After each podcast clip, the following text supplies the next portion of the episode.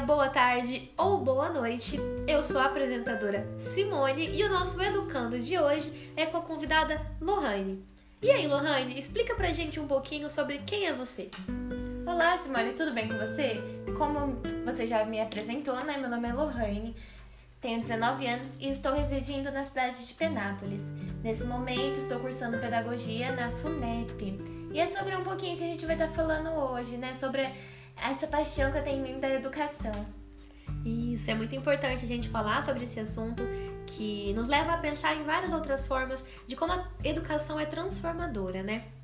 Bom, a gente vai falar um pouco hoje sobre uma análise que a gente fez na Fundação Nelly Jorge Conag, na cidade de Penápolis. Se você aí que está ouvindo a gente de casa já estudou, já frequentou essa escola, conta pra gente depois como foi essa experiência, que a gente vai adorar comentar com você sobre isso. Bom, nós fizemos quatro análises das aulas da matéria de educação física e foi muito interessante, com certeza vai agregar muito na vida profissional da Lohane, que já está aí nessa área, que optou por amor fazer essa é, faculdade, seguir essa profissão. E agora ela vai contar um pouco pra gente sobre como foi a nossa experiência. Qual que foi a primeira brincadeira, Lohane?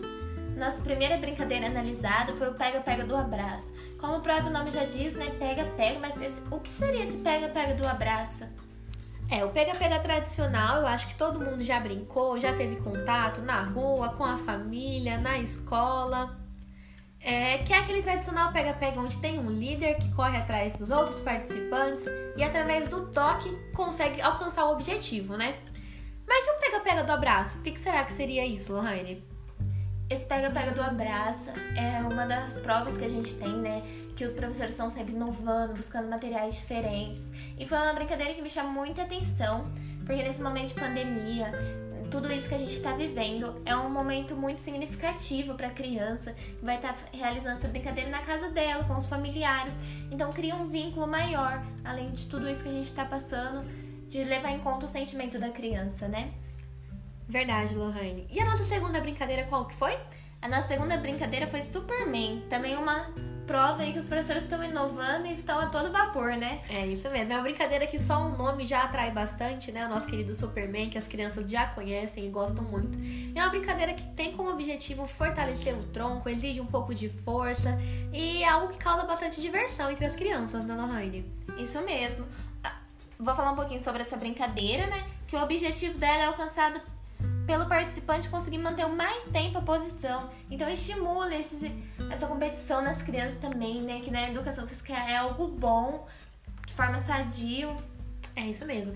A nossa terceira brincadeira foi qual? Pula mina. Pula mina. Essa eu nunca tinha visto, viu, Lohane? Confesso. Conta pra gente um pouquinho sobre. Então, essa brincadeira pula mina. Para a realização, precisa que faça algumas marcações no chão. E para isso, pode usar fita, outros materiais também. E isso fica muito legal porque é uma forma do professor estar tá inovando, né? Com os pais também. Fica fácil para os pais. E é uma brincadeira que dá para utilizar materiais que tem em casa, né? Os pais Isso. pegam os objetos que tem, aí a criança tem que ir pulando de um objeto para o outro até alcançar o objetivo da brincadeira. E aí o pai pode participar também. Uma hora o pai pula junto, outra hora a criança. E a diversão com certeza é garantida. E é legal que além de trabalhar a educação física, né? Ela tem o uso do relógio nessa brincadeira que torna ela fundamental. E a criança já vai englobando outras matérias além da educação física, né? É verdade, a compreensão do tempo, de estar tá cumprindo aquele objetivo dentro de determinado tempo é muito interessante. A nossa quarta e última brincadeira, qual que foi? Corrida de pinguins. Ah. Essa também é muito interessante, né? Essa brincadeira é necessária uma bola, que ela pode ser substituída por bexiga. Então também tornando isso mais próximo da realidade da criança, né? Aquela criança que não tem uma bola em casa, às vezes ela tem uma bexiga, que não tem uma bexiga, tem uma bola. Então isso é muito interessante. E a criança ela vai ficar com a bola entre os joelhos e ela vai andando de forma de pinguim mesmo, como o próprio nome já diz, né? Sim, isso mesmo. E aí é uma outra coisa que dá para interagir bastante com a família, a família participar junto com a criança. E é interessante a gente ressaltar o quanto a família tem um papel muito importante aliado junto com a escola nesse objetivo de desenvolver é, alguns hábitos da criança, né? Bom, e disso tudo, o que a gente pode concluir, Lohane?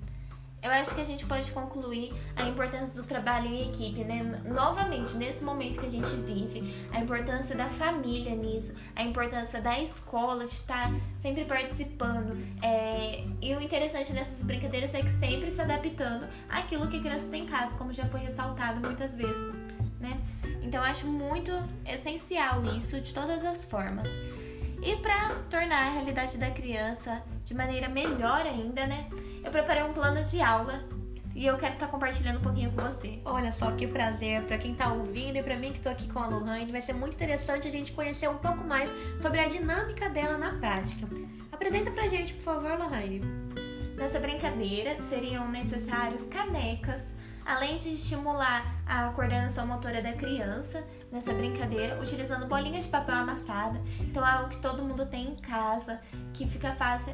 Lembrando que é para as crianças usarem folhas que já foram usadas por elas e não tem mais utilidade, né? Assim colaborando com o meio ambiente também. Verdade. Então, outro ponto interessante disso é canecas, canecas de plástico, onde elas ficarão com a boca virada para baixo.